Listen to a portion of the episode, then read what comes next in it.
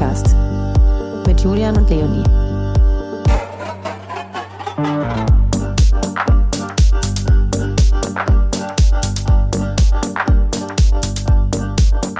Hallo und herzlich willkommen, Nico. Hallo, herzlich willkommen auch. Dankeschön, sage ich mal so. Äh, schon gleich, gleich erste Sekunde Fehler hier. Das geht ja gut los. Hallo, lieber Julian. Hallo, Schön, dich mal zusammen. wiederzusehen. Nico von Kollektiv Turmstraße, mittlerweile alleine. Dazu Ja. kommen wir nachher auch nochmal. Schön, dass du da bist. Äh, Ich würde mal ein paar Worte zu dir sagen. Man kennt euch natürlich. Das legendäre Album Rebellion der Träumer. Auftritte bei Tomorrowland, unter anderem mit Solomon, äh, Hitsingle Sorry I'm Late mit dem äh, legendären Video dazu. Auf Spotify steht geschrieben One of the most successful German live acts in electronic music. Und jetzt euer neues Album Unity of Opposites, ähm, wo wir auch schon mal reinhören durften, ähm, wo mich persönlich das Intro schon total gecatcht hat. Und insgesamt, ja, also man kann sagen, Julian, ich habe dir vorhin nach, noch mal ein Mhm. paar Nachrichten geschrieben. Ich bin ja nicht wirklich nah am Wasser gebaut, aber äh, wirklich ein ganz außergewöhnlich schönes Album. Ja. Ähm, man könnte noch tausende Sachen jetzt sagen. Ich äh, höre auf, die Geige zu schwingen und will natürlich von dir selbst ein bisschen was hören. Wie kam es zu dem Kollektiv, Kollektiv Turmstraße? Wie waren eure Anfänge? Hol uns doch da mal ein bisschen ab, nimm uns mal mit auf eine kleine Zeitreise, bevor wir dann ein bisschen expliziter reinstarten, was jetzt bei dir als nächstes kommt und was passiert ist. Ja, also erstmal herzlichen Dank für die Einladung nochmal also, und für das für das warme äh, ähm, Introducing hier. Das da fühle ich mich extrem geehrt. Ich sehe das alles ein bisschen anders, aber äh, vielen vielen Dank. Ähm, ja, wie ging das los? Also äh, ich, ich glaube, das ist so eine ganz klassische Geschichte wie bei vielen vielen anderen auch. Wir haben uns damals einfach kennengelernt über die Musik. Ich habe damals schon sehr viel so ja, mit Synthesizern und Maschinen einfach so vor mich hingebastelt. Nichts Ernstes, nichts Seriöses, einfach so aus, aus Spaß und Freude. Und ähm, Christian und ich haben uns dann Ende der 90er kennengelernt eigentlich. Mhm. Und das äh, ging relativ schnell, dass wir uns sehr, sehr gut verstanden haben, auch musikalisch. Und dann sind wir quasi in ein gemeinsames Haus gezogen, ähm, das drei unterschiedliche Wohnungen hatten. Und ganz oben hat der Christian gewohnt, ich habe in der Mitte gewohnt und ganz unten noch ein guter Freund von uns, der Martin. Und da haben wir so einige Jahre quasi so ein Haus für uns alleine. Das ist natürlich äh, ähm, prädestiniert dann für alles, was Spaß macht in jungen Jahren. Also wir haben sehr viel Musik gemacht bis nachts und Bier getrunken, Pizza gegessen und was man so macht. Also es war wirklich ganz klassische Freundschaft und daraus hat sich das Projekt dann einfach auch entwickelt. Also ähm, Und das war Hamburg, ja? Nee, ganz anders. Es ist in Wismar an der Ostsee Ah, gewesen. okay. Und äh, ich möchte jetzt auch mal so ein kleines Geheimnis lüften. Die Turmstraße gibt es in jeder größeren Stadt Ja. in Deutschland. äh, das ist tatsächlich also ein Mittelalterding. Da gab es dann die Wassertürme und da gibt's dann immer die Turmstraße. Ja. Das ist tatsächlich nichts äh, ähm, Ungewöhnliches. Und so halt auch in Wismar und sie gibt's ja auch in Berlin im Ja. Ruhrgebiet. Ich weiß es Ja. mittlerweile auch. Ich glaube, unseren ersten Hype hatten wir auch in Berlin, weil die alle gedacht haben, wir sind aus, äh, Ja. aus der Turmstraße. Dachte ich auch, Ähm, muss ich zugeben. Genau, das war auch sehr witzig, als wir das dann irgendwann mal aufgeklärt haben. Aber nee, es ist die Turmstraße in Wismar, eine ganz kleine Stadt an der Ostsee. Ja. Und da sind wir groß geworden und so, ja, genau. Das war es eigentlich auch von der Nostalgik her, wie es losgegangen ist. Also sehr, sehr unspektakulär. Und wir haben wirklich ganz lange einfach Musik gemacht. Und dann hat uns äh, unser guter Freund Ronald Albrecht, der Ronald Albrecht, der hatte damals einen Club, der hieß die Gerberei. Und da haben wir Ja. unsere erste Show damals gespielt. Und der Name kam auch sehr schnell zusammen, weil der uns anrief und meinte, ey Jungs, ihr, habt, ihr seid doch ein Live-Act, ihr spielt doch live, wollt ihr nicht bei mir spielen? Und wir so, pff, oh, ja, okay. Ja. Und dann rief er zehn Minuten später an, ja, wir müssen ja was auf dem Flyer schreiben, was schreibe ich drauf. So, und dann haben wir, ja, warte mal 20 Minuten. Und dann haben wir uns so in der, und wir waren auf dem Weg zur Fusion, ganz witzigerweise. Wir Ja, saßen beide im Auto auf dem Weg zur Fusion und dann haben wir uns halt wirklich auf dem Weg dann halt so Gedanken gemacht, was machen wir? Ja, und dann war Turmstraße relativ schnell da und dann das Kollektiv dann auch. Also Mhm. dann war es wirklich so im Auto für den ersten Flyer Kollektiv Turmstraße und dann Ja. Richtig war- aus der Hüfte geschossen. ja, aus der Hüfte geschossen. Heute bereue ich es natürlich ein bisschen. Team Turmstraße wäre cooler. ne? Aber es ist halt so. Also es ist auch cool. Also Ja, alles ja, gut. Und, und dann befüllt man sozusagen den Namen ja auch dann im, Nach im Nachhinein erst mit Leben, ne? Das ist äh, witzig, ne? Manchmal ist das ja so, dass man erst den Namen hat und dann fängt man so ein Projekt an, aber ja. bei uns war das Projekt tatsächlich vorher da und ohne ja. Namen, weil ja. wir auch gar nicht darüber nachgedacht haben, dass wir mal irgendwie live spielen oder dass ich jetzt hier bei euch im Podcast sitze. Das, mhm. Da gab es gar keine, gar keine Gedanken zu, ne? Mhm. Ja, wir haben ja gerade eben schon auf dem Balkon gestanden und du hast gesagt, Mensch, ich hatte euch überhaupt gar nicht so richtig auf dem Zettel. Mhm. Ähm, umso schöner ist es, dass du jetzt hier bist, wenn auch alleine. Ihr wart ja jahrelang als Duo unterwegs, ähm, habt den Begriff Kollektiv ja sogar im Namen und jetzt vor wenigen Wochen hast du dann tatsächlich ähm, ja eure Trennung bekannt gegeben.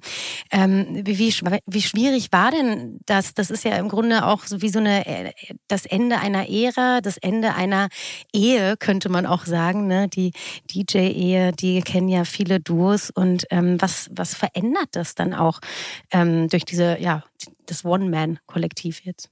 Ja, grundsätzlich verändert sich natürlich alles. Mhm. Also es ist auch, äh, wie gesagt, es ist nicht so, dass das ähm, jetzt leicht war für uns beide nicht. Also mhm. das ist so, äh, Christian hat sehr lange mit der Entscheidung auch gehadert, deswegen haben wir auch so lange auch eigentlich nichts gegeben. Und wie gesagt, ich habe fließend das Projekt auch so weitergemacht ähm, auch mit dem Gedanken immer noch, dass äh, Christian auch wiederkommt.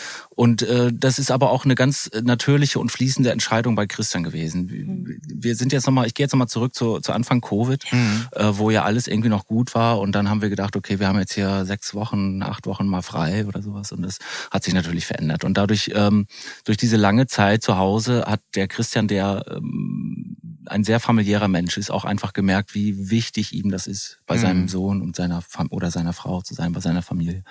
Und das war dann am Ende auch so die, äh, sage ich mal, größte Entscheidung auch dahingehend äh, zu sagen, okay, ich brauche einen Perspektivwechsel. Ich, mir ist das Touren zu viel, mir ist das auch einfach auch dieses äh, ständige Wegsein von der Familie einfach viel zu viel. Und mhm. ähm, das war eine, ein ganz natürlicher Prozess bei ihm. Und ähm, da sind für mich war das natürlich grundsätzlich schwerer, ganz hm. klar. Ne, dein Partner bricht weg. Also ja. da sind natürlich viele Sachen, die du anders koordinieren musst und anders managen musst. Christian hatte natürlich auch eine große administrative Aufgabe bei uns.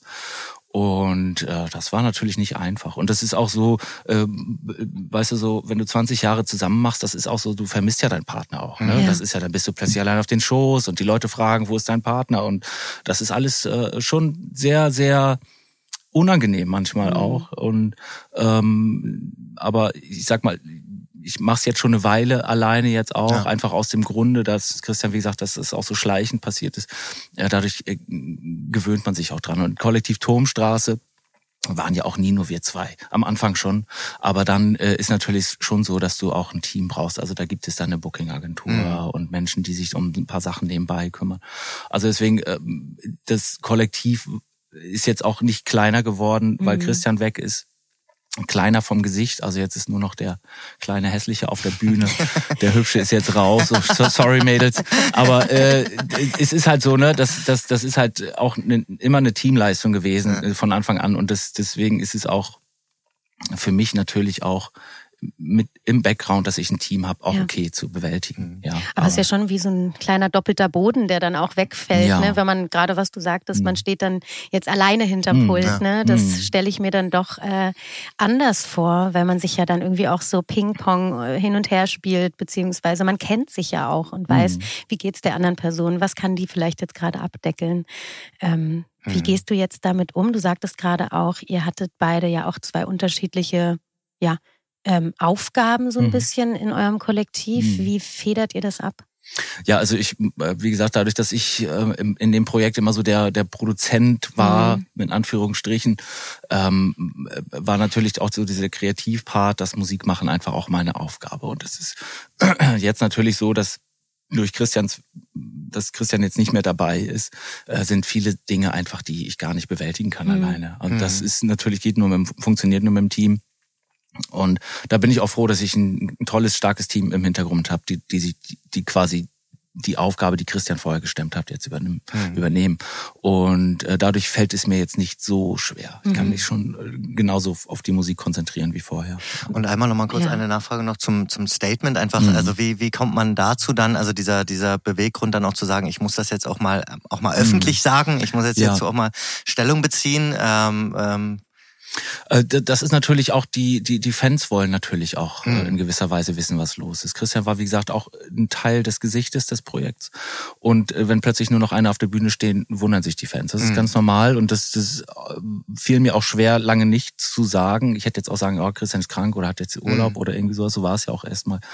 Ähm, aber es war jetzt eigentlich, äh, stellte sich für uns erstmal gar nicht die Frage, da jetzt was wirklich mhm. ähm, zu, zu uns dazu zu, zu äußern, weil es irgendwie gar nicht noch gar keine Relevanz hatte die ganze mhm. Zeit. Ne? Und das, da sind wir dann äh, jetzt an dem Punkt einfach gewesen, dadurch, dass natürlich sehr viele Nachfragen waren. Einfach auch das Album kommt jetzt und sowas, äh, dass man da auch Klarstellung bezieht dann einfach am Ende. Mhm. Also auch diese neue Phase so ein bisschen zu nutzen, um dann zu sagen. Ja, vielleicht. Also zu nutzen hört sich immer so, so doof ja, an, ja. aber es ist, es ergibt sich einfach auch dann in dem, in dem ja. Fall. Ne? Das ist natürlich auch wichtig, dass unsere, also jetzt auch ab diesem Punkt und es, man muss ja auch verstehen, dass es nach Covid auch nicht einfach war, gerade auch für für so ein älteres Projekt wie uns. Also das ist so, man merkt ja auch in der Covid-Zeit hat sich ja auch ein ganz anderer ja. äh, Hype entwickelt, auch ja. gerade über Social Media und sowas. Und das ist total cool. Ich liebe das alles. Aber für, für mich war es natürlich auch ähm, ein Umdenken. Also das mhm. Projekt musste natürlich auch ähm, eine andere Richtung bekommen ja. oder musste umgelenkt werden, einfach auch sich anpassen an gewisse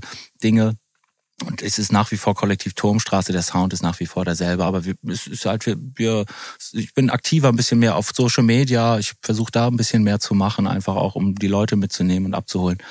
Ähm, hm. Ja, so hm. Im Groben. War das in der Erklärung jetzt äh, beispielsweise für BetreiberInnen oder BookerInnen, ähm, gab es da Nachfragen, weil man kennt euch zu zweit, jetzt bist du alleine, dass das äh, ein Problem war oder wurde das einfach ähm, anstandslos hingenommen oder die Nachfrage, vielleicht kommt da jetzt jemand Neues dazu? Oder wussten das die meisten eh schon? Nee, sowohl als auch. Also mhm. es, es gab natürlich schon immer, also gerade Promoter, die lange mit uns zusammengearbeitet haben, haben natürlich direkt nachgefragt, was ist los und so. Und da gab es natürlich dann auch die, die, die Klarstellung, dass eben ich jetzt gerade alleine bin. Das ist mhm. einfach auch so. Und da gab es jetzt auch keine großen Diskussionen oder sowas. Also weil von der, ich sag mal, von meiner Profession, von dem, was ich mache, jetzt als Musiker, DJ, Live-Act, äh, ist das ja jetzt nicht schlechter geworden. Ja. Also, also von daher gab es da jetzt wenig, ja. wenig, die jetzt gesagt haben, okay, das jetzt nicht mehr. Mhm. So oder sowas. Also. Ja. Trotzdem jetzt das neue Album, darüber ja. wollen wir natürlich auch sprechen. Julian wird da auch nochmal im Detail reingehen. Ich würde da gerne nochmal eine Frage ja vorab mit hineinschicken. Und zwar bin ich beim Hören und beim Lesen des Namens ähm, direkt äh, ja genau an dem Titel hängen geblieben. Unity of Opposites ist ja ursprünglich eigentlich ähm, ein Begriff des Philosophen Nikolaus von Küß, ähm, der dabei untersucht, äh, den Zusammenfall der Gegensätze zu einer Einheit quasi wieder zu bilden. Und das fand ich irgendwie ganz spannend, als ich das gelesen habe und gleichzeitig dann aber auch ähm, das Album dazu gehört habe, dass diese Definition für mich jedenfalls persönlich äh, sehr, sehr stark auch auf das Album gepasst hat, unter anderem vor allem bei einem Track ganz besonders, nämlich bei Track 15. Ähm, hat dich das beeinflusst und ähm, beziehungsweise was hat dich auch beeinflusst beim Schreiben dieses Albums oder auch vielleicht sogar ja umgetrieben bei dieser Produktion? Das, äh, das grobe Konzept von Unity of Opposites ist ja schon vorher geboren, vor dem Album. Das war quasi eigentlich schon ein, ist, eigentlich ist das Album ein Zweiteiler. Mhm. Das wissen viele nicht. Es gab quasi den ersten Teil als Live-Show. Mhm. In der Covid-Zeit. Da habe ich so ein kleines virtuelles Event gemacht, mhm. äh, nur zwei Shows. Und da gab es den ersten Teil, der sehr viel düsterer und ja. ähm, energischer war, auch mhm. zeitgemäßer, dann gerade in dieser Covid-Zeit, ja. wo alles sowieso scheiße war in mhm. gewisser Weise. Und da habe ich quasi den ersten Teil schon vorgelegt und es war für mich so im Konzept schon mit drin, dass der zweite Teil halt noch offener wird und quasi dieses Unity of Opposites noch ähm, noch mehr zusammenbringt als vorher. Und äh, für mich war es halt schon so, dass ich schon bevor der Titel eigentlich da war, wusste, dass es das ist. Mhm. Es versteht mich nicht falsch. Das ist halt so, du weißt ja nicht jetzt Unity of Opposites, das war jetzt für mich nicht den Titel, den ich im Kopf ja. hatte. Den habe ich tatsächlich dann auch gefunden irgendwie, mhm. weil ich ja wusste, worauf ich hinaus will. Ja. Ähm, aber das Konzept war einfach, war vorher schon da. Also ich wusste, es ist eher eine Playlist, als dass es jetzt ja. ein, ein, Album ist für, äh, wo man jetzt von vorne bis hinten so den Stil hat von, von irgendwas. Mhm. Und äh, daraufhin ist natürlich auch, äh, also auch als ich dann den, den Titel gefunden habe, Unity of Opposites, da wurde mir dann auch total schnell bewusst, ja, das ist es, das ist, also das war ein Sekundenbruchteil, ja. da habe ich den Titel gelesen, habe gewusst, absolut mhm. on point. Ja. So und das das hat sich so so so so toll ergeben und das und genauso kann, könnte ich jetzt weitermachen mit den Gedichten, ja. Ja, die sich auch einfach in dieses ähm, Arrangement von dem Konzept des Albums so, so eingefügt haben, aus dem Grund auch, dass es Unity of Opposites ist. Und ich wollte mit den Gedichten auch nochmal den roten Faden dazu mehr ja. spinnen. Mhm. Und ähm, ich empfand das auch als sehr ästhetisch, einfach deutsche Gedichte zu ja. nehmen. Und Rainer Maria Rilke ist ein wunderbarer Dichter, den ich auch erst durchs Hören kennengelernt habe. Mhm und nicht durch selber lesen. Also ich habe das wirklich von tollen Sprechern, äh, habe ich mir ganz viele Gedichte angehört und, und bin immer wieder bei Rilke hängen geblieben. Mhm. Und Rilke ähm, hat, äh, ich verbinde mit dem sehr viel, weil der so eine gewisse Melancholie in seinen ja. Gedichten hat, die ich persönlich immer wieder in meiner Musik auch wieder finde. Und deswegen hat das auch da wieder so gepasst. Mhm. Also das Album hat sich sehr hat sich zum Teil sehr anstrengend angefühlt in der Produktionsphase, weil ich sehr unzufrieden war mit dem, was ich hatte. Und das Album ist auch eigentlich ähm, jetzt, das jetzige Unity of Opposites ist eigentlich so ein Rework von drei Alben noch davor. Mhm, mh. Es hört also. sich kein bisschen anstrengend an beim Anhören, das mal äh, vorweggenommen. Äh, Im Gegenteil, ich finde, ähm, dass es sich sehr, also es ist sehr, sehr äh, gutmütig zum Ohr und ähm, auch gerade die Gedichte, die dann ja auch immer wieder den nächsten Track einleiten. Ja, ja. Das hat was sehr, sehr klar, poetisches und gleichzeitig eben auch diese Gegensätze, die sich dann da treffen. Das ist äh, total spannend. Also ähm, hat mir sehr, sehr gut gefallen. Und, ähm, Vielen Dank. Ich, wir hatten wir hatten es vorhin ganz kurz, als wir die Zigarette geraucht haben. Ich habe ja noch gar kein Feedback dazu. Und äh, ich habe ja vorhin schon gesagt, ich, ich äh, bin, bin habe sehr viel Angst davor vor dem Album jetzt. Ja. Also es ist nach Rebellion der Träume auch noch mal äh, noch noch viel schlimmer, weil natürlich äh, ich genau weiß, dass die Menschen natürlich Rebellion der Träume mit in die Wertung mit rein rein ja. tun. Da kannst du gar nichts gegen machen. Ja. So und das ist deswegen fällt es mir noch schwerer. Und ich hatte vorhin auch schon gesagt, als ich mit dem Album gestartet bin oder als das Album auch schon so Form angenommen hat, da, da denke ich nicht drüber nach, was das wird mhm. oder wem das gefällt. Mhm. Und dann mache ich das und dann kommt jetzt zum, äh, dann gibst du das irgendwie so, jetzt mache ich selber als Label auch irgendwie, also ich wusste mhm. ja, dass es irgendwann rauskommt, aber ich habe dann wirklich jetzt so, als es ernst wurde und dass dann so die Master weggeschickt worden sind, da habe ich zu Hause gesagt, wieder, was machst du da eigentlich? Mhm. Bist du ja, total doof?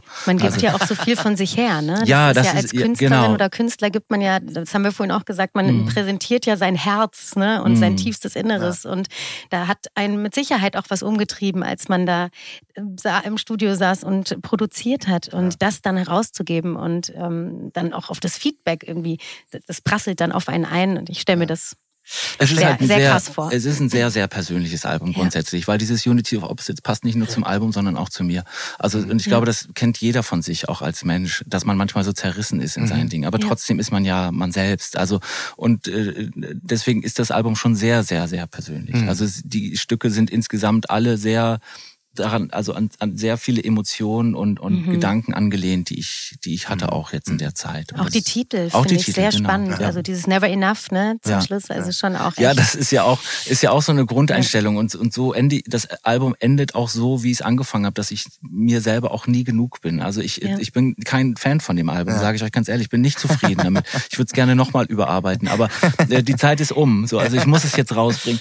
Und ich äh, wünsche mir einfach, und das meine ich, es ist so persönlich jetzt gerade, dass ich natürlich Angst habe vor dem Feedback einfach auch. Und ich versuche das auch wirklich eigentlich zu vermeiden, Feedback zu lesen oder zu hören. Ja.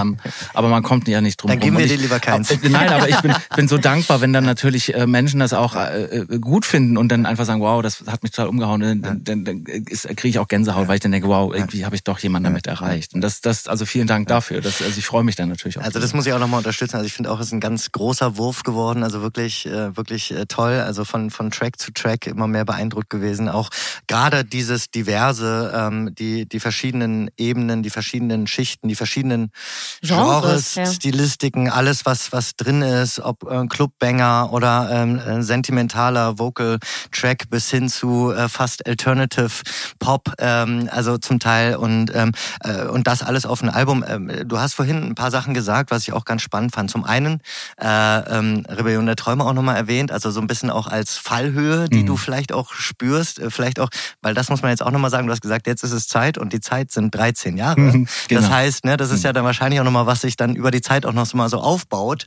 Äh, diese Fallhöhe, die man dann für sich äh, vielleicht auch äh, eher ganz individuell empfindet. Und eins noch, und das, ähm, und das finde ich bei euch ganz besonders ähm, spannend ist, es gibt ja auch gar nicht so viele elektronische oder in diesem Bereich Album äh, Acts, sag ich mal so. Also mhm. von meiner Seite aus seid ihr so einer und schon immer gewesen, warum auch immer. Und ähm, und das ist ja auch das ist ja auch was ganz Besonderes. Also es, es gibt ja gar nicht so viele Acts, die überhaupt daran denken würden, ein Album aufzunehmen und und rauszubringen. Und das kommt da, glaube ich, jetzt alles so ein bisschen zusammen. Und das hat sich wahrscheinlich auch über die Jahre nochmal verändert, oder? Jetzt so ein Album in der jetzigen Zeit rauszubringen. Nee, klar. Also das ist natürlich auch die Frage, warum dauert so ein Album so lange? Ja. Also dass das, wenn du jetzt den, wenn du jetzt äh, den Spotify-Gründer sagst, der sagt ja, muss alle halbe Jahre ja. ein Album rausbringen, ja. damit es für dich funktioniert. Ja. So, das ist ja, aber für mich, und da kommt jetzt der Punkt, ähm, erstmal ist ein Album für mich immer was Besonderes. Also mhm. ein Album nehme ich nicht auf die leichte Schulter. Ich würde nicht einfach so ein Album machen. Das, das hat für mich immer auch, es muss einen Sinn haben. Es muss ein, muss ein, muss ein, es muss der Kultur, in der ich mich bewege, auch was zurückgeben. Und das mhm. finde ich wichtig. Also da jetzt nicht stehen zu bleiben und äh, quasi ein Album zu machen, was jetzt so ein, so ein Zeitgeist einfach befriedigt. Mhm. Ähm, und äh, auch da sehe ich mich auch oft eher in einer künstlerischen Tätigkeit als als Produzent. Also ich versuchte auch meine Grenzen selber zu auszuloten und auch ähm, mich vor Langeweile zu bewahren, indem ich halt andere Sachen mache. Mhm. Indem ich da wirklich auch versuche, wo kann ich da hinschwimmen. Also viele Stücke sind ja auch so, die fangen, die sind aus einer ganz anderen Skizze entstanden. Mhm. Und haben sich dann so selber so ergeben und das lasse ich zu. Also ich lasse zu, mich selber auch äh, treiben zu lassen und von einem äh, Vierviertel Technobeat auch in eine ganz andere Richtung zu kommen plötzlich, mhm. wenn das äh, wenn das durch Sounddesign oder was auch immer Editieren von Samples irgendwie dann plötzlich kippt. Mhm. Und das lasse ich zu. Also ich äh, bin dann nicht so, dass ich sage, nee, ich brauche jetzt hier den for the floor. Aber das mhm. ist ja dann wieder genau das, was du eben gesagt hast. Du denkst nicht darüber nach. Mhm, genau, ich denke nicht Sondern du lässt es mhm. fließen. Und mhm. das, das hört man. Und ich finde, das ist was Besonderes. Und eben sich nicht jetzt auf Zwang einem Genre beziehungsweise einem Zeitgeist anzupassen.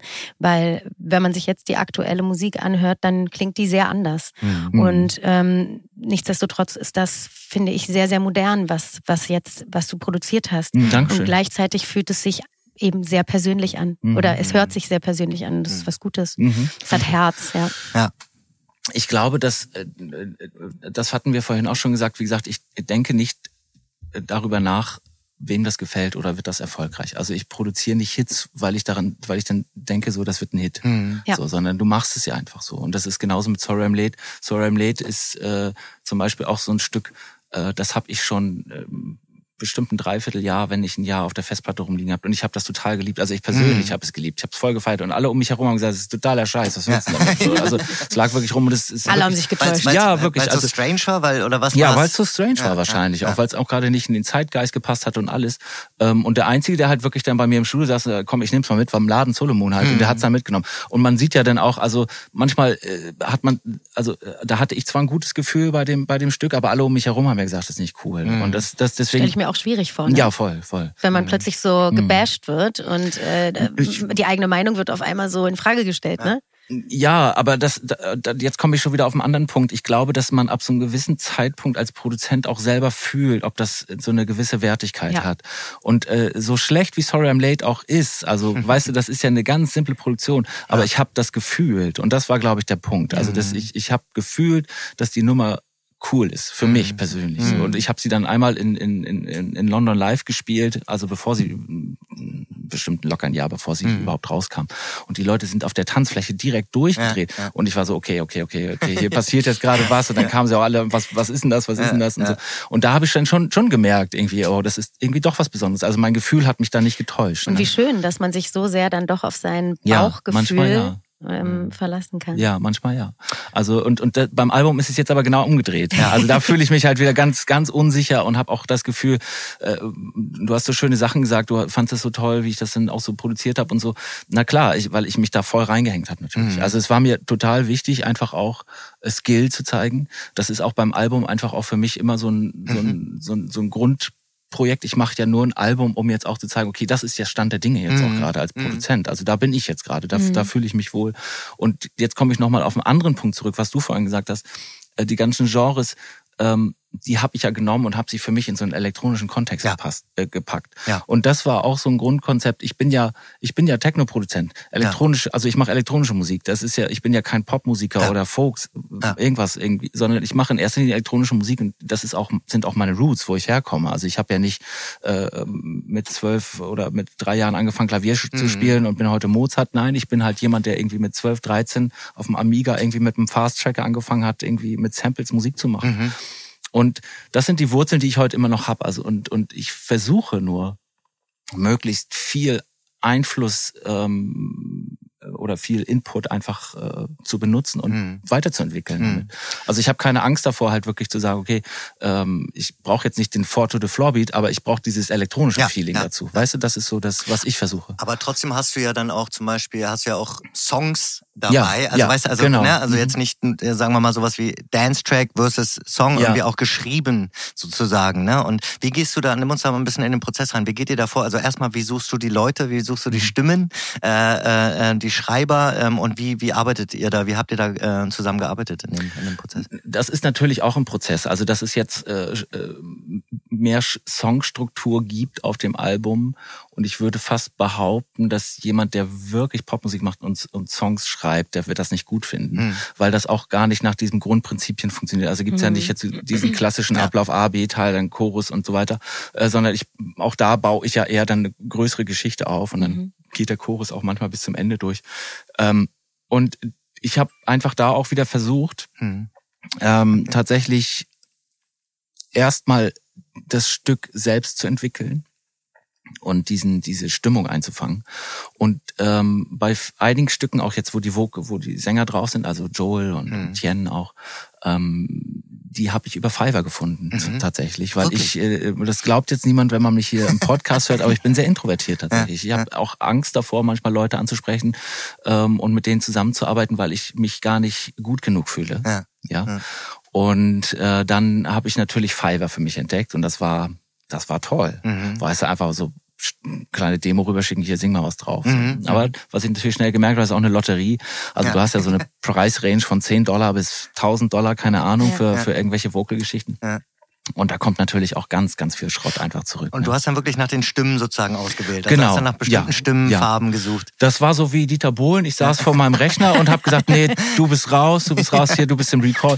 Und so habe ich mir dann so ein paar rausgesucht und tatsächlich die dann angeschrieben und Demos geschickt. Und auch selbst da kam äh, von den 15, die ich am Ende hatte, waren dann halt zwei übrig. Und das Ja. war der, der Tien und der Joel. Ja. Aber die beiden hatte ich auch schon vor dem Album quasi kennengelernt, in, in so ähm, ja, Produktionsprozessen Mhm. wo ich Fiverr quasi ausprobiert habe. Und Joel und Tien sind dann quasi mit dem Album äh, reingewachsen, weil ich mir natürlich klar war, wenn ich was mache, dann mit den beiden auf jeden Fall. Mhm.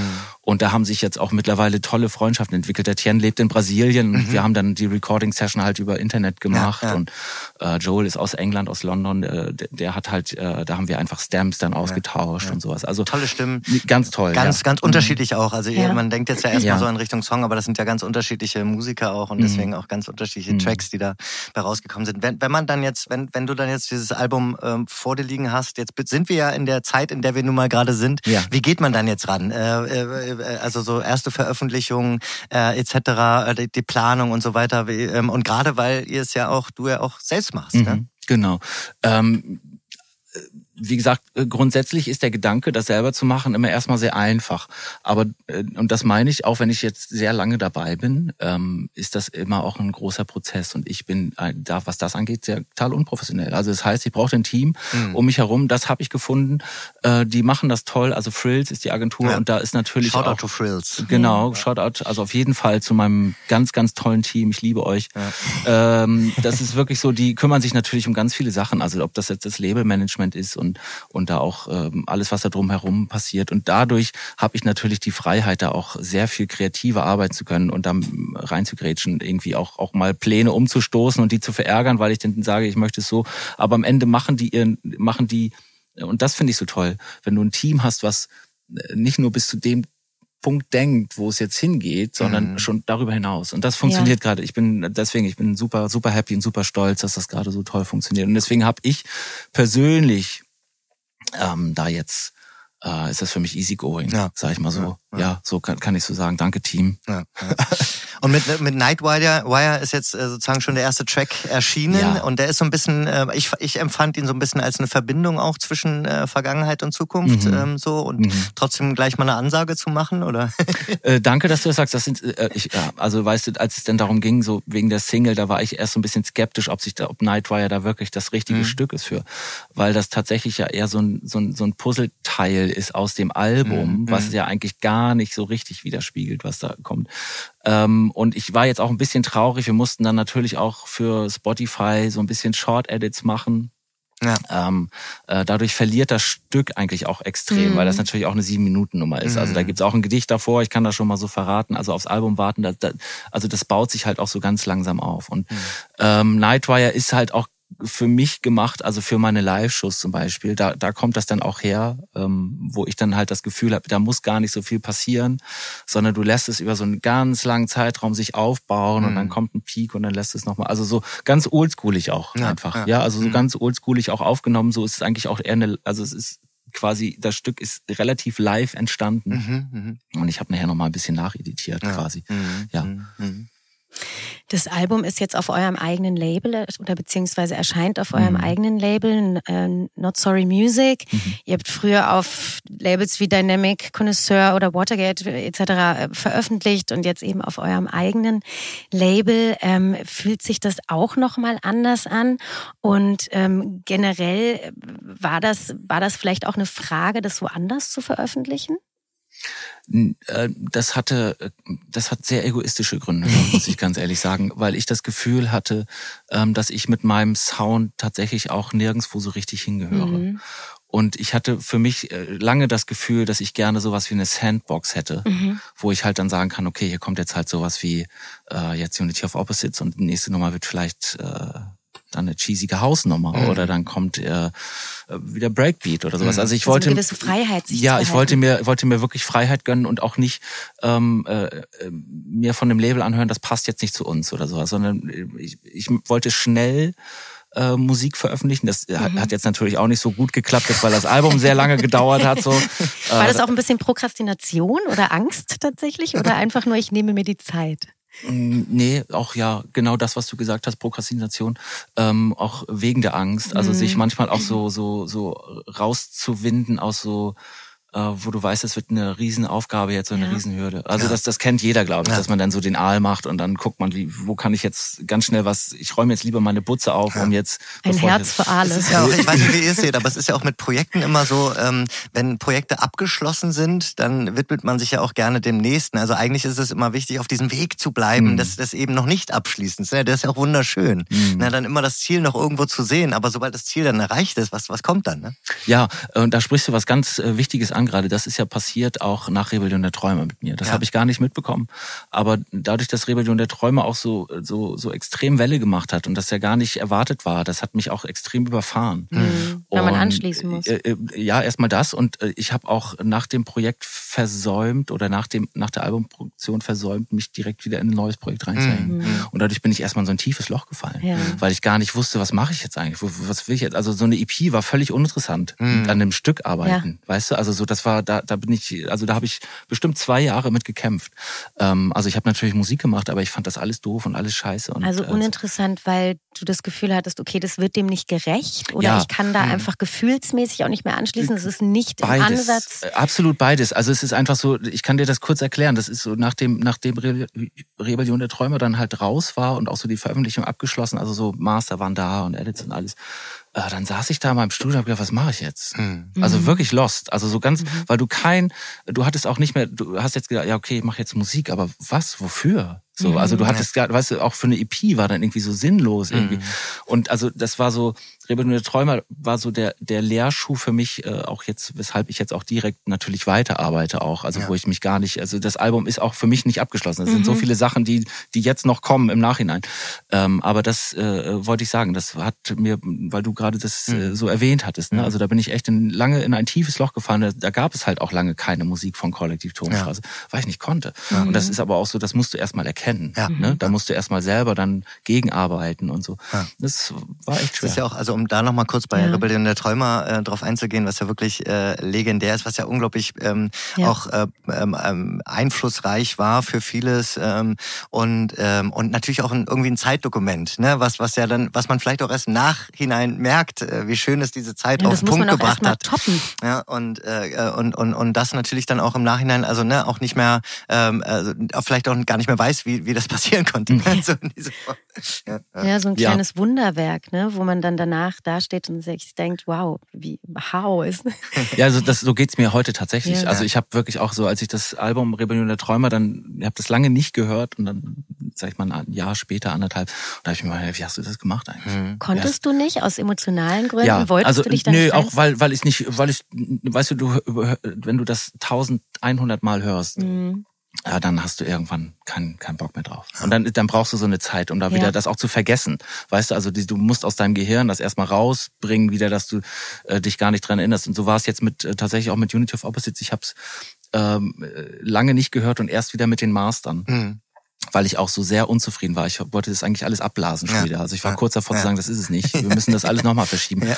Und dann wurden die Master gemacht und dann hab ich, musste ich es mir anhören, weil ich musste ja sagen, ist gut oder nicht. Und ähm, da gab es natürlich schon, war schwierig für mich tatsächlich, ja. die Master zu hören. Also ich habe hab meinen Mastering-Ingenieur tatsächlich zwei Wochen warten lassen, weil ich es nicht beurteilen konnte. Mhm. Weil ich tatsächlich alles kacke fand. Und ich gedacht, die ganzen Stücke sind scheiße. Master sind gut, aber die, die, die Stücke sind auch kacke. So. Also und das meine ich, ne? Du, du, ich, das war wirklich. Ähm, man mhm. ist da manchmal äh, ähm, so zwiegespalten mit sich selbst und hat da so Probleme dann auch. Also mhm. vielleicht auch overdosed. Overdosed, ja, mhm. genau. Ja. Mhm. Wir haben gerade über Schnelligkeit gesprochen. Ähm, aktuell fühlt es sich so an, als würde alles noch viel, viel schneller gehen. Ähm, die ganzen Prozesse werden irgendwie noch komplexer. Ein Künstler, eine Künstlerin muss irgendwie noch viel mehr darstellen, bieten und ähm, machen als vorher, also nicht mehr nur Musik. Äh, wie extrem nimmst du das denn jetzt zum Beispiel auch, wenn man jetzt über Streaming-Portale spricht? Ähm, wie nimmst du das wahr? Wie, wie setzt man das um, dass man trotzdem global wahrgenommen wird? Und wenn man eben auch in so eine Phase wie Prokrastination kommt oder eben, eben vielleicht auch in so ein Loch fällt, ne? in so eine künstlerische Depression, sage ich mal, mhm. ähm, wie, wie nimmst du das wahr oder wie, wie holt man sich da auch wieder raus? Ist schwer manchmal. Mhm. Also das, ich muss dazu natürlich auch sagen, ich bin jetzt auch nicht Generation TikTok mehr. Ja, ja. Und das ist natürlich schon so. Ähm, für mich ist, ist zum Beispiel TikTok auch äh, ein Port, also oder ich sag mal ein Portal, äh, mit dem ich gar nicht umgehen kann. Ja. Das ist mir zu viel mhm. Content in, der, zu, in zu kurzer Zeit, das verarbeitet mein Gehirn gar nicht. Und ähm, das ist natürlich aber auch eine Frage des Alters und und und ich sag mal so, ich bin derjenige, der wirklich hinter den Kids steht, wo ich sage, ey, let's go, do mhm. it. Weil das ist ja so, dass das, da entwickeln sich ja immer neue Trends draus und immer neue Sachen. Also so waren, wir waren ja früher auch nicht anders. Weißt du, mhm. was ich meine? Bei uns gab es halt kein Internet, aber wir haben auch andere Sachen halt gemacht, wo unsere Eltern gesagt haben, ey, wie schräg ja. seid ihr denn bitte drauf? So. Und deswegen glaube ich, das ist halt auch so ein, so ein Zeitgeist, wo du natürlich recht hast, ist natürlich, dass alles sehr viel schneller ist. Oder kommt einem das nur schneller vor, weil man älter ist? Das weiß ich manchmal auch nicht. Aber ähm, ich, ich empfinde den ähm, Overdose an Content einfach, mhm. der ja. ist einfach da, hundertprozentig. Ja, ja, Und man muss jetzt schon in allen Bereichen, in allen Bereichen, und man muss komplett filtern, um da auch einfach so für sich auch so so eine Ruhe dann einfach mhm. zu haben. Sonst und deswegen verstehe ich halt auch, wenn du da äh, auch wenn als Kind dann irgendwie bei TikTok drei Stunden das durchscrollst, ja. weil du natürlich suchst nach Content, der dir was bringt. Ja, ja aber nebenbei nimmst du eine Million mhm. Sachen auf, die einfach ja. total Nichts nutzlos bringen. sind. Ja, total nutzlos sind. Auf der anderen Seite kann man ja auch sagen, dass zum Beispiel Vinylkäufe ja äh, steigen äh, nach wie vor. Also das heißt, mhm. die Gegenbewegung gibt es dann ja auch immer. Äh, die das sagen, sagen ich, wir aber auch schon seit 10, 20 Jahren. Also ich weiß nicht, ob das jetzt. Ich glaube, die Vinylkäufe sind stabil wie eh und je. ne? Aber es gibt halt immer eine Generation, die sich dann auch wieder dafür interessiert. Ja. Und dann, ähm, ähm, da hast du vollkommen recht. Also ich, ich, ich meine, wir leben gerade in einem musikalischen Fastfood-Alter, glaube ich. Ja. Also Spotify und sowas, das macht ja. das Ganze einfach ähm, auch für für den User jetzt ja sehr viel Fastfood-like. Also du, du du hast ja Stücke sind zwei Minuten dreißig ja. lang und dann ja. ist auch die Aufmerksamkeitsspanne vorbei. So. Mhm. Und das finde ich schade. Deswegen ist das Album da auch nochmal ein, ein Kontrastprogramm, weil es gibt, glaube ich, nur ein Stück, was ein bisschen über drei Minuten ist. Mhm. Der Rest, das sind ja alles mhm. fünf, sechs, sieben Minuten. Mhm. Und das mag ich halt auch. Also auch eine ja. Reise einfach aufzubauen. Ja. Das lohnt sich nicht bei Spotify, wenn sie nach 30 Sekunden aufhören, eine ja. Nummer zu hören, weil sie langweilig ist. Aber ich äh, sehe mich da auch eher als Künstler. Also da möchte ich denn die Reise auch eher haben. Ne? Und ich denke bei Spotify auch immer, die meisten Leute wissen ja gar nicht mehr, wie sie ein Album überhaupt noch hören können bei Spotify. Also es ist ja auch gar nicht mehr so einfach. Du musst ja erstmal das finden und darauf mhm. klicken. Du hast ja immer nur die, die zehn mhm. beliebtesten Tracks und nicht und, und dieses Format Album, das ist eigentlich mhm. gar nicht mehr so einfach, äh, das, das wirklich zu konsumieren konsumieren. Also. Ja, total, aber auch so dieses durchgepeitscht werden ist irgendwie eigentlich ja gar nicht die Philosophie, finde ich persönlich, von Musik. Sondern ja. Musik ist ja auch eine Geschichte erzählt bekommen, die Geschichte hören und sie vielleicht weitererzählen oder wie auch immer. Ne? Also das mhm. ist ja eigentlich, es ist schade, dass es alles so Shortcuts nimmt ne? und man sich die Zeit Ich glaube, das ist eine Periode, sage ich euch ganz ehrlich. Also ich bin, mir, bin fest davon überzeugt, dass das auch wieder genau in eine entgegengesetzte gegensätzliche Richtung trendet. Und zwar, weil dieser Overdose von mhm. so viel einfach dann irgendwann auch den Kids keinen Spaß mehr macht. Mhm. Und die, und der Prozess wird ja dann auch im Kopf anders und du willst dann auch wieder anders genießen. Und ähm, das ist jetzt eine Phase, weil es einfach ähm, zeitgemäß ist, so funktioniert halt Musik gerade, mhm. gerade über Streaming. Und Streaming ist halt natürlich dann auch ich sag mal, da gibt's ja dann auch, früher war es im Radio die 2,30 mhm. oder die 3-Minuten-Songs, jetzt ist es halt bei Spotify dann ja. auch. Ähm, aber ich glaube, es wird immer auch die Gegenbewegung dazu geben, ja. Leute, die gerne Musik hören, die äh, Musik auch durchhören und sowas. Das, das wird nicht, wird nicht verloren gehen. Man sieht es nur nicht so viel heute, ja. weil eben das Streaming und das Kurzhören einfach so da mhm. ist, so präsent. Ne? Ja, ja. So schnell durch alles durchkommen müssen, ist äh, widerspricht irgendwie so meiner Philosophie vom Leben. Ich finde es so schade, weil warum will ich was hinter mich bringen, wenn ich es nicht eigentlich viel länger mm. erleben und genießen kann? Mm. Ähm, eure letzte Single, Yap, mm. ähm, You Are Perfect. -hmm. Ähm, ihr habt eine Eventserie dazu gestartet, die sich ja um die Kernthemen auch der elektronischen Clubkultur eigentlich dreht, nämlich Inclusivity, Diversity, Open-Mindedness, Community and Love. ähm, Ganz spannend genau. und wichtig, ne? Ja, gerade jetzt genau. in der aktuellen Zeit ganz, ganz Absolut. wichtig. Ähm, darüber zu sprechen und auch gerade in einer Kultur, in der wir uns befinden, das auch immer wieder diese Fahne hochzuhalten, dass es darum geht. Ähm, wie war diese Tour für euch und, und was kannst du darüber erzählen? Äh, total spannend. Also auch das ist ja so ein bisschen, äh, hat sich so ergeben, einfach, also Yap ist ja quasi die, die Nummer gewesen und You Are Perfect stand so ja. als, ja. Äh, als äh, Überschrift darüber. Und auch da wieder Danke an mein Team, dass wir das einfach auch so umsetzen konnten. Das ist ja auch so, ähm, ich, ich habe es vorhin schon gesagt, ich bin so ein Typ, der gerne Kontraste setzt und da auch, ähm, es war schon einfach auch von Anfang an das Konzept, einfach you are perfect, sagt es schon. Mhm. Egal wer du bist, äh, du bist für dich perfekt so. Und das ist auch der Track, das, das ist nichts anderes als das, was ich damit aussagen möchte, dass, äh, weil ich, das wissen viele natürlich nicht, aber ich bin jemand, der eigentlich auch äh, zu, zu einer kleinen Gruppe diverser Menschen gehört. Mhm. Ähm, das sieht man auch nicht und das hört man so auch nicht, aber ich äh, weiß ganz genau, wie es ist. Äh, zu einer ganz kleinen Gruppe zu gehören, die äh, auch nicht gemocht wird manchmal. Mhm. Also wo man dann auch Probleme bekommt. Und das war für mich, äh, deswegen liebe ich das auch, Diversität auf, auf Partys zu haben und auch zu sagen, hey, ähm, wenn du dich wohlfühlst, so wie du bist, dann bist du herzlich willkommen. Mhm. So und da gibt's dann auch nicht, du kommst hier nicht rein oder was auch immer. So, das ist, äh, ich, ich mag auch dieses äh, freie Feiern. Also auch mhm. abgesehen von dem mh, mm, das, auch das ist ja auch wieder ein Trend mittlerweile, aber dass man halt auch sagt, man lässt die Telefone in der Tasche. Mhm. Man zelebriert gemeinsam einfach wieder den Abend. Also ich erinnere mich noch an meine ersten Raves oder auch früher an die, nicht nur an die ersten, an, an ganz viele Raves, wo wir als Community und als Gemeinschaft auf dem Dancefloor so ja. eine Energie hatten. Mhm. Ja, und da musste keiner das Telefon oder Fotos machen, weil wir das, und die Erinnerung habe ich heute noch. Ja. Das ist, es sind wie Filme in meinem Kopf und ich sehe ja. uns alle tanzen und alle eine Einheit sein. Und das sind so, glaube ich, das macht's noch viel, viel spannender am Ende, wenn man so mit den Emotionen auch nach Hause geht.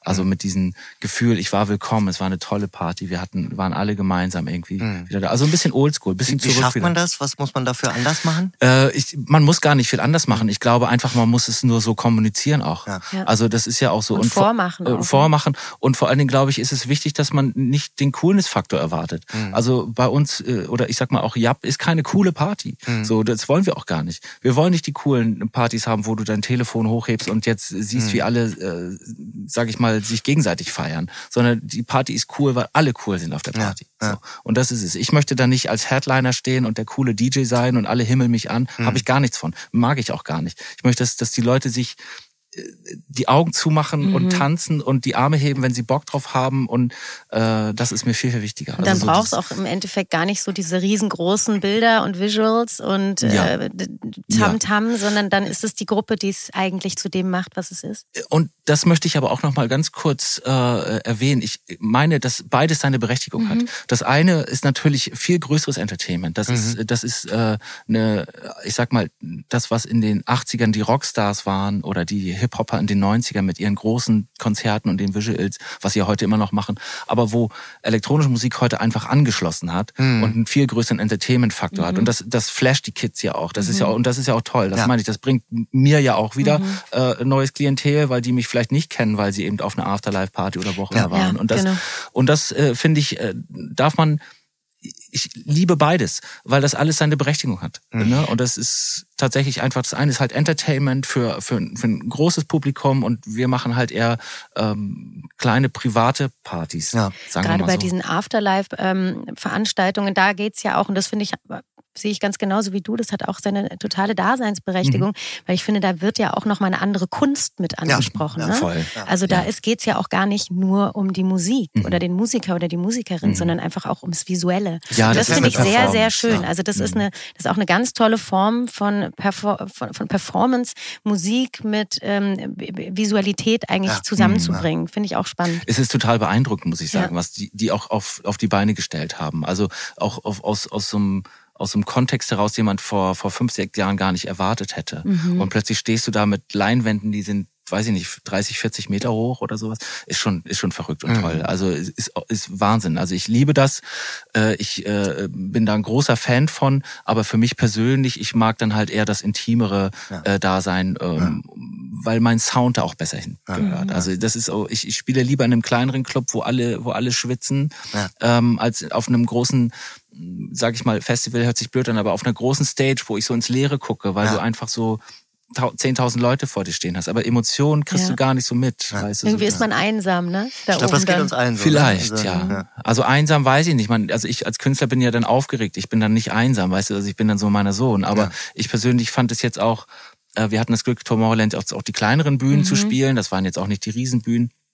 Aber ich, ich würde mir merkwürdig vorkommen vor 10, 15.000 mhm. Leuten, sag ich dir. Weil ich habe das Gefühl, da gehöre ich gar nicht hin. Ja, ne? Ja, also so blöd wie es klingt. Ja, also als Konzert ist dann wieder was anderes, aber jetzt als Live-Act, als DJ mhm. empfinde ich, gehöre ich eher in so kleinere Läden. Apropos, ähm, hab, ähm, also weil letztendlich die, die Live-Ebene spielt natürlich auch immer eine sehr große mhm. Rolle bei, bei dir und mhm. euch. Ähm, macht man sich dazu schon Gedanken zum, zum Album? Also auch im Prozess schon? Klar. Oder? Nee, nicht im Prozess, aber jetzt natürlich, die Albumtour geht los und Natürlich sind die äh, Fans auch oder Freunde und Fans warten natürlich auch drauf, ob sie äh, was hören vom Album dann. Und das habe ich natürlich, ich habe natürlich so zwei, drei Stücke auf dem Album, die ich äh, auch live spiele und viele Edits gemacht, auch vom Album für meine Live-Show, dass es halt auch wirklich eine Show wird in, in dem Fall. Und ich ähm, bin da auch ganz froh, dass ich mittlerweile für mich auch so einen so einen Weg für eine Live-Show gefunden habe, mit der ich sehr zufrieden bin und wo ich beides bedienen kann. Also wo ich zum einen den wirklichen Live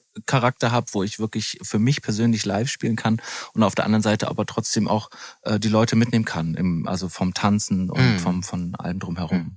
Und das mag ich gerade sehr gerne. Ich liebe es gerade unterwegs zu sein und live zu spielen. Mm. Du hast jetzt ja auch gerade vor ein paar Wochen in Berlin gespielt. Richtig.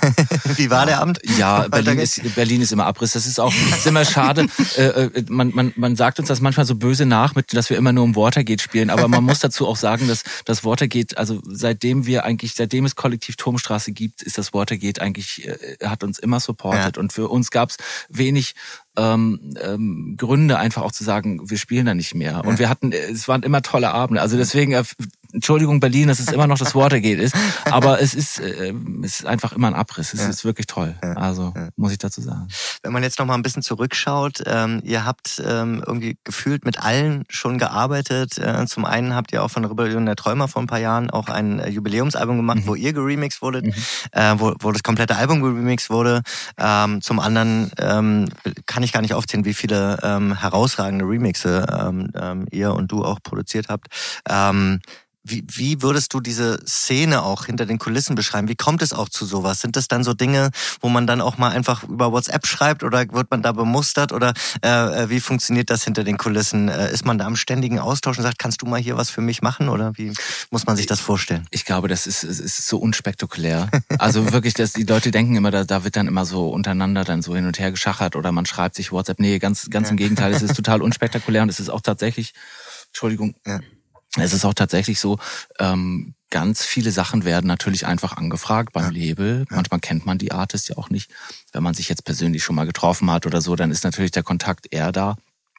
Aber es ist schon so, man fragt und äh, hast du Lust oder ne und dann ist natürlich auch äh, also so einfach. Du, ja. du also es ist nicht so, dass man sich jetzt wirklich austauscht über WhatsApp ja. oder so, sondern man fragt einfach nach. Ja. Und oft ist es dann auch das Label oder das äh, Labelmanagement im Hintergrund, was das macht. Jetzt bei den Rebellion der Träumer Geschichten war es halt der Alex von Connoisseur, der da äh, tatsächlich immer einen sehr sehr guten Job gemacht hat. Dass äh, der Alex hatte da immer ein tolles Händchen für, also ein Tascha Remix äh, zu haben von von, äh, von Rebellion der Träumer ist, ist schon ein Traum heute. Heute ist das ein Superstar. Absolut. Ja, also da hatte der immer ein tolles Händchen für und ich bin sehr, sehr dankbar einfach auch für alle Remixer, die wir hatten. Also mhm. das, das ist so, also da haben sich ja auch einige Kontakte dadurch natürlich auch am Ende ergeben.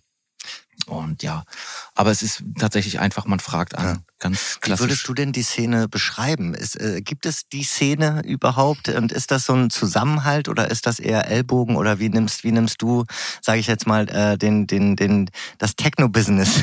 Du, da fragst du aber da, da fragst du wirklich den Falschen, weil das ist äh, tatsächlich fühle ich mich ja selber einfach auch nie wirklich so zugehörig. Also das meine ich, also einmal mhm. soundtechnisch habe ich immer das Gefühl gehabt, ich bin so ein bin so ein äh, bin so ganz weit weg von dem, was ich selber gut finde. Ja, jetzt sagen wir jetzt als Stichwort jetzt Richie Horton habe ja. ich damals immer versucht irgendwie so auch so in die also so das ist einfach so ein, so ein toller perkussiver Techno-Artist, ich weiß ja. es nicht. Es ist unfassbar, was der Typ macht. Äh, aber ich habe dieses Level auch nie für mich erreicht und äh, von daher äh, habe ich auch immer das Gefühl gehabt, ich bin gar nicht so in diesem Zirkus drin. Ja. Ne? Man, und ich habe mich dann immer gewundert, wenn du dann so DJ-Kollegen getroffen hast, sage ich mal so, die haben, die kannten mich dann und haben mir Hallo gesagt und, und so, da habe ich dann, der, der kennt mich ja. da habe ich mich dann immer schon gewundert. Ja. Und das ist, ich bin jetzt natürlich lockerer geworden mit der Zeit und äh, bin auch kenne natürlich einige jetzt aus der Szene durchs Spielen und man trifft sich und sagt Hallo. Aber es ist äh, bei mir persönlich jetzt nicht so, dass ich jetzt einen, einen Clan hätte, einen Rücken, mhm. der jetzt da steht und sagt, äh, so, also mhm. Hm. Das nicht. Äh, man hat zu einigen Kontakten und äh, zu Kontakt, aber es ist nicht so, dass wir regelmäßig telefonieren ja, oder so. Also ganz entspannt. Und da bin, wie gesagt, das meine ich halt auch. Ich bin da vielleicht auch der Falsche, weil ich tatsächlich erstmal eher ein introvertierter ja. Typ, gar nicht so der Netzwerker an sich auch. Und äh, ich freue mich, wenn die Leute mich überhaupt kennen. Also das ist manchmal echt schon so. Mhm. Ja, also naja, gut. Also apropos Überhits, wenn man jetzt mal von äh, Sorry I'm Late mhm. spricht, ne, das mhm. war ja schon ja, so ein ja, Überbanger, der, wir haben gerade eben schon drüber gesprochen, wo du eigentlich dachtest, ja, also für dir gefällt's, aber mal gucken, was passiert. Was glaubst du aber denn, ähm, war es denn dann am Ende doch tatsächlich, was diesen Track zu diesem besonderen einen Track gemacht hat, der halt so gezündet hat? Ich glaube, das war wirklich so die, die, die, diese ganz, dieses ganz Einfache an dem Song. Mhm. Also, ja. und das, das glaube ich, ist auch das, was, was so die, was so den meisten Hype da draus äh, ausgelöst hat. Es gibt man könnte jetzt sagen, okay, Laden hat den dann, oder Solomon hat den halt auf diesem mhm. legendären äh, Mexiko-Set gespielt. Ja. Aber der hat ja auch vier Stunden gespielt. Also es ist ja, und das ist jetzt eine Nummer, die da rausgestochen ist. Mhm. Also es muss ja dann auch an der Nummer irgendwo gelegen haben. Mhm. Ähm, deswegen glaube ich, es ist so beides. Also ich glaube, dass im Laden, also ich bin im Laden äh, tausend Jahre dankbar dafür, einfach nur, dass er die Nummer mitgenommen hat, weil sonst hätte, würde die heute immer noch bei mir auf der Festplatte liegen. Ja, also er saß bei mir im Studio, er sagt, komm, äh, lad mal auf USB, ich nehme sie mal mit und spielt sie dann halt in diesem, äh, in diesem Mexiko-Set. Und ich glaube, er wusste auch nicht, was passiert damit. Und ähm, das ist dann, glaube ich, schon ähm, eigentlich auch des Rätsels Lösung. Also ich habe da nicht viel Mhm. Hab da nicht viel erwartet und Laden hat hat die hat die gespielt und das glaube ich kam alles zusammen und und ähm, ich sag mal so, die, die, diese fette Bassline einfach auf der Kickdrum, das ist auch so unf das ist so frech schon wieder. Ja. Aber es hat auch funktioniert dann irgendwie. Ne? Und so saß ich halt auch im Studio, deswegen fand ich die Nummer so geil, das kann ich kurz erzählen. Das ist eine ganz schöne Anekdote. Weil es war nämlich so, als ich diese, diese Bassline, die da drauf ist, also dieses was die ganze Zeit da kommt, das war erst ein Housecore, das sollte eine hausige Nummer werden. Mhm. So, und ich habe tatsächlich, wie es früher eigentlich immer oft passiert ist, ich habe die Spuren vertauscht. Also ich habe so, habe quasi so was verschoben und dabei ist dann quasi die ba der Bassline-Sound auf dieser Chordspur gelandet. Und dann schepperte das auf einmal. Versehentlich. Ja, ganz versehentlich. Und dann habe ich gesagt, boah, das ist aber geil. So, und dann habe ich das nochmal so ein bisschen angepasst. So, und, ähm, und dann war schon so dieser, dieser Grundrhythmus eigentlich da und die Melodie ja. Äh, die kam dann nachher tatsächlich erst später, weil ich dachte, hier muss was Freches drauf. Und die und die Vocals, äh, die waren auch viel viel später erst ja. da. Also ja. das äh, tatsächlich war erst so dieses dieses Wumms-Thema da und dann habe, hatte ich nachher die Melodie so ein bisschen auf den Moog gefunden. Ich glaube also um da auch noch mal ein bisschen, also ich habe es auch immer so ein bisschen wahrgenommen, was auch jetzt mittlerweile äh, das Normalste der Welt ist, dass irgendwie Drake von keine Musik produziert wird oder was mhm. auch immer. Ne? Also dieser, dieser Zusammenfluss von Black Music, R&B, mhm. Hip-Hop, Urban mhm. und Techno, ähm, die, das war ja eigentlich immer Welten voneinander entfernt. Und da war kam das irgendwie auch zusammen. Da war so auch durch dieses Sample, durch die Geschwindigkeit und so, das war schon so, so ein früher, so ein früher mal so Hallo, ähm, es geht auch gemeinsam irgendwie. So. Ich liebe das. Also ja. grundsätzlich, ich ähm, ihr wisst nicht, wie viele äh, äh, Tracks in meinem Leichenordner liegen, die mhm. die Raps einfach haben. Ja. Mhm. Ich liebe das tatsächlich auch. Ich mag das total gerne. Ich liebe Hip Hop. Auch meine Frau hat mich da extrem beeinflusst. Sie hört mehr Hip Hop als Techno. Mhm. Ähm, aber das war halt, da habe ich natürlich schon irgendwie auch die Einflüsse drin. Und ja. ich, ich finde auch, dadurch, dass ich jetzt nicht so schnellen Techno mache, sondern eher so groovige Sachen, so 123 BPM, kannst du das auch immer gut verbinden ja. einfach. Also das, das war so, hab, hab, hab, hab ich schon immer dran Spaß gehabt. Man hat mich mal eine Zeit lang davor gewarnt, das nicht zu oft zu machen, sonst wird so G-House, hat man mhm, immer gesagt. Mhm. Aber ich mache das, wie gesagt, auch heute immer noch gerne, also mhm. nach wie vor. Das ist nur sehr teuer. Also äh, äh Black Rob äh, äh, hat quasi das ganze Geld von Sorry I'm Late bekommen, äh, nur weil er da so äh, äh, oh macht. Also von daher, ne? Unfair. Ja, aber so ist es halt. Ne? Vorher, vorher gucken, was man samplet. Also Hat der Erfolg dieses Tracks denn ähm, Druck auf euch damals ausgeübt? Ähm, Stichwort, okay, wir müssen da jetzt anknüpfen. Wie kriegen wir das hin, nochmal so eine, so einen Hit äh, zu schreiben. Ne? Du willst keine Hits schreiben, jedenfalls setzt du dich dafür nicht mhm. ins Studio, aber trotz alledem, ganz geheim, ist doch da trotzdem so dieser, der Druck im Nacken, da wirklich dann anschließen zu können, oder?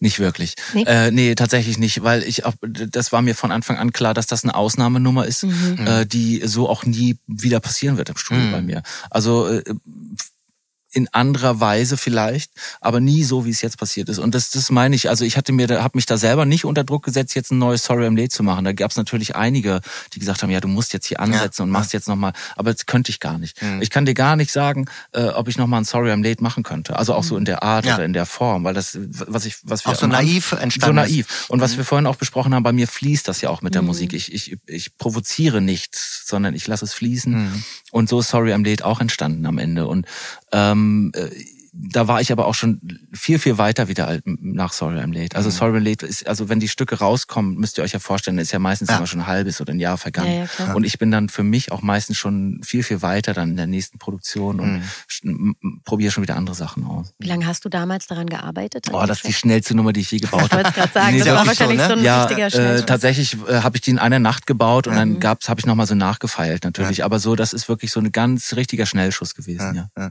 Ist das, glaubst du, so ein bisschen auch äh, ich sag mal, ein Geheimrezept oder dass man einfach, wenn man weiß, dann weiß man und jetzt, wenn es mhm. rollt, dann rollt's und dann ist es fast wie so ein kleiner Garant dafür, wenn man nicht zu viel mehr feilen und drehen und schrauben muss, dass das auch irgendwie gut ist? Ja, also grundsätzlich ja. Ich muss ganz ehrlich sagen, bei mir entstehen Stücke ganz schnell. Also ich habe so meine erst, also ich die Skizzen und so, dass ich weiß, wohin ich will und das oder das ist es jetzt irgendwie in der Grundform. Mhm. Äh, das mache ich wirklich sehr, sehr schnell. Da brauche ich wirklich ein paar Stunden für. Mhm.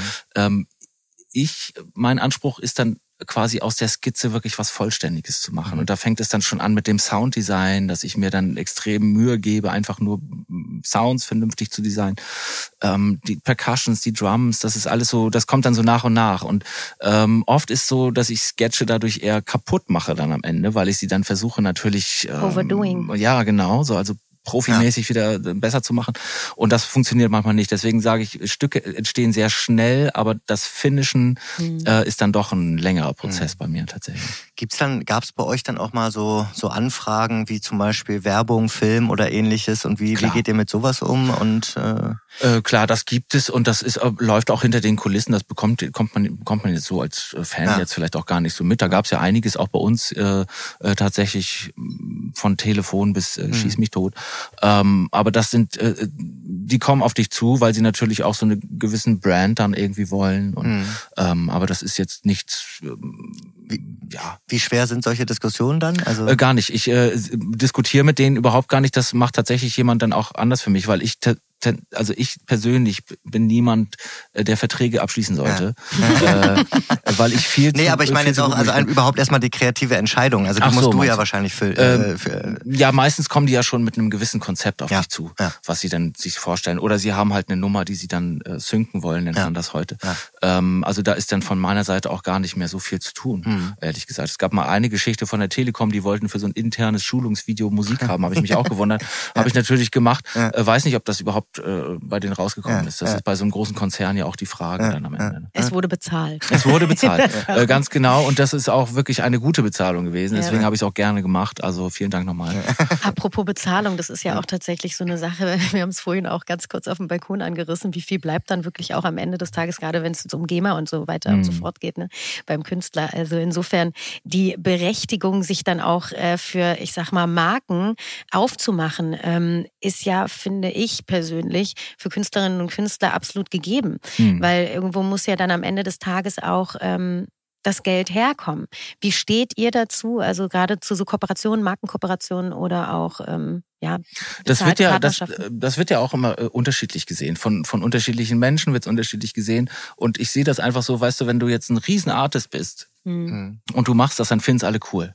Mhm. So. Jetzt bist du aber ein cooler Artist oder ein kleinerer Artist und machst das, dann heißt es gleich, ja, verkaufst dich wieder. Mhm. So, und das verstehe ich. Bist nicht halt mehr underground. Nicht. Ja, bist nicht mehr underground. Oder was auch immer. Also ich, ich denke, dass diese Entscheidung auch, die sollte man dem überlassen, der damit auch äh, zu tun hat und sich da von außen auch keine Meinung unbedingt immer bilden. Weil ich denke, äh, dass Marken schon immer genutzt haben, ähm, quasi Trends oder Brands äh, mitzunehmen und gerade Musik und Techno-Musik ist heute so wichtig und so grundsätzlich, äh, dass viele Marken da gar nicht mehr dran vorbeikommen. Ja. Ich würde mich jetzt nicht, äh, ich würde mich jetzt nicht für jeden Scheiß verkaufen, sage ich euch ganz ehrlich. Ja. Aber ähm, ähm wenn es was Seriöses ist, was Vernünftiges, wie, wie gesagt, auch bei der Telekom, ich habe jetzt ein internes Schulungsvideo vertont, ja, ja. ja also habe da Musik zugemacht. So.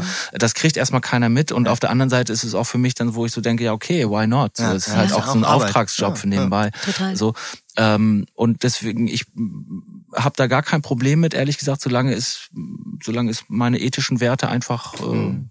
okay damit sind. So, also wie gesagt, ich bin da schon, guck da schon, dass ich jetzt äh, ich würde jetzt nicht unbedingt für Zigarettenwerbung machen ja. oder na, ihr wisst schon, was ich meine. So, ja. aber äh, grundsätzlich ist dann macht das doch auch jeder andere auch. Also das, ob das jetzt, ob das jetzt ein Sportler ist oder ein Fußballer oder ja. eine Formel 1 oder weiß ich nicht, selbst Ärzte lassen sich von der Pharmaindustrie bezahlen, um das ja. bestimmte Medikament dann ihren Patienten zu Ich finde auch, da hat sich so ein bisschen, also ich glaube, so also ein bisschen lockerer, finde ich, ist es da auch geworden dahingehend, dass es jeder auch irgendwie versteht. Mhm. Also dass man wenigstens weiß. Ähm, ja, wo, ab wann ist es cool, ab wann ist es nicht mehr ja, cool. Und das verstehe ich halt auch nicht, weißt du, dann hast du so, ich will jetzt keine Namen nennen, aber du hast so riesen Brands und dann werden so Techno-Artists, die werden da mit angezogen angezogen und dann branden die so ein ganzes Jahr lang ja, so diesen ja. Techno-Artist einfach ja. so durch oder den, den House-Artist.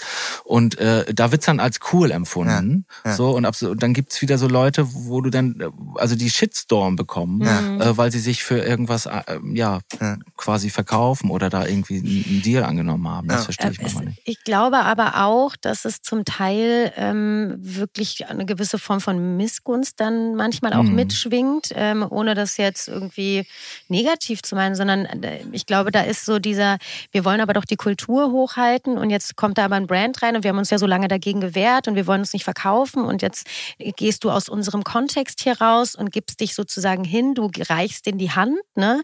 und ähm, nimmst uns sozusagen mit. Und ich, ich glaube, da ist jetzt schon was passiert, was Julian gerade meint und ich finde vor allem während der Pandemie ist da auch einiges passiert, mhm. weil sich natürlich Artists neu aufstellen mussten und das mhm. ist vollkommen klar, dass man sich dann irgendwo muss man ja auch ja. Geld verdienen und das ist Kunst ist Kunst sollte nicht umsonst sein, ne? Und Kunst muss nee, irgendwie auch bezahlt werden. Und Kunst ist nicht nur Kunst, weil sie umsonst ist und weil sie, ne, sondern Kunst muss auch genauso eine Wertigkeit haben und das darf man in Zahlen sehen. Äh, das ich. ist vollkommen richtig. Also äh, grundsätzlich ist es ja, und das, das haben ja schon Künstler vor vielen, vielen Jahren gesagt, es ist, muss erstmal erstmal viel mehr Bereitschaft wieder geben, Kultur gut zu bezahlen. Ja. Ähm, das ist halt durch Spotify noch schlimmer geworden. Du hast jetzt ein Abo, weißt du, ja. und du konsumierst ja. Musik wie Fastfood. Deswegen komme ich da drauf.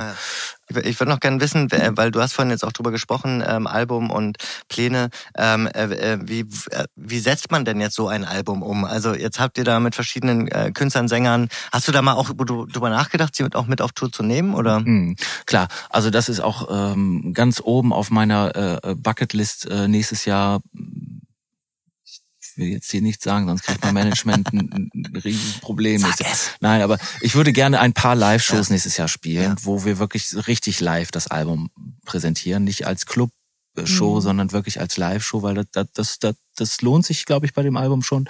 So ein paar ganz kleine Sachen machen. Oder würde ich gerne machen. Mhm. Also wo man dann halt wirklich die Sänger dabei hat. Und mhm. es sind ja auch zum Beispiel Jasmin, die ich jetzt auch mal ganz kurz hier erwähnen muss, die ist nicht mit auf dem Album erschienen, weil ich es nicht geschafft habe, die Nummer fertig zu bekommen. Mhm. Äh, sorry, Jasmin. Die steht ähm, noch in den Startlöchern. nee, aber die kommt, die kommt hinterher. Das ja. machen wir nach, im Nachhinein. Das habe ich auch. Das ist eine ganz starke Nummer gewesen. Und äh, ich hatte mich eigentlich auch, wollte unbedingt auch ein, eine Frau einfach auf dem Album mhm. haben. Das war auch so ein bisschen... Das ist schön. Ja, es war mit zu, zu wenig, äh, zu wenig mhm. Weibliche Verstärkung auch ja. dabei. Jetzt haben wir natürlich die Gedichte von Dilara ja. gelesen, ähm, aber äh, Jasmin wäre halt ein Traum gewesen. Aber die hat es halt nicht geschafft aufs Album. Das machen wir im Nachhinein.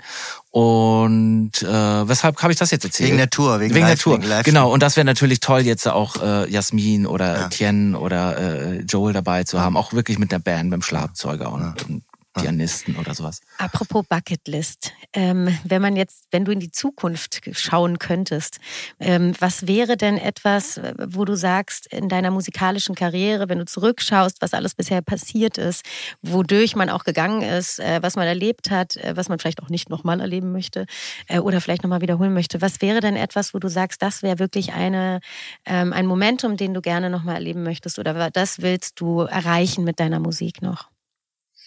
Also weißt du, worauf ich natürlich immer warte und das passiert immer mal wieder, das ist im Studio so dieser Magic Moment. Mhm. Das ist so tatsächlich, deswegen mache ich Musik auch am allerliebsten äh, so für mich alleine und auch so manchmal dann so nachts, weil dann hast du manchmal so ein, so ein Break-Even, sage ich mal ja, so, und dann ja.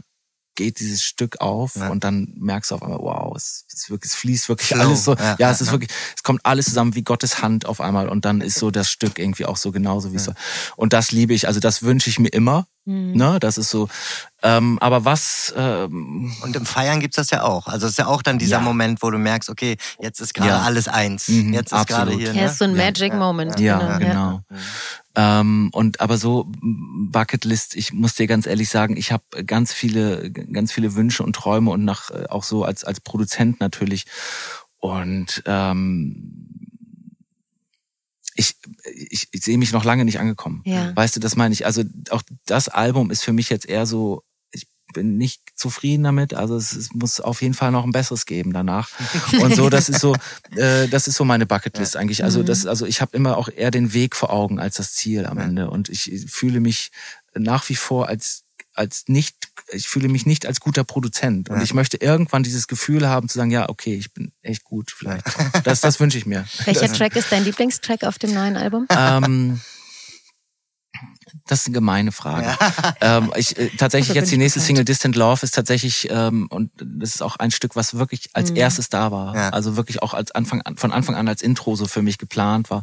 Äh, ich, das liebe ich wirklich sehr, weil es ähm, sehr rough und sehr, sehr ähm, minimalistisch gehalten ist. Also ja. ich habe da ganz wenig, äh, mit ganz wenig Spuren gearbeitet und möglichst ganz, ganz stark reduziert und es ist am Ende doch sehr groß geworden, muss ich sagen. Also man hört das gar nicht so. Mag ich sehr gerne. Und es gibt diese, äh, Christian Dior Nummer, die ich mit Washington zusammen gemacht habe, auch ein wunderbarer ähm, ja, mhm. ähm, Rapper eigentlich aus Schottland. Mhm.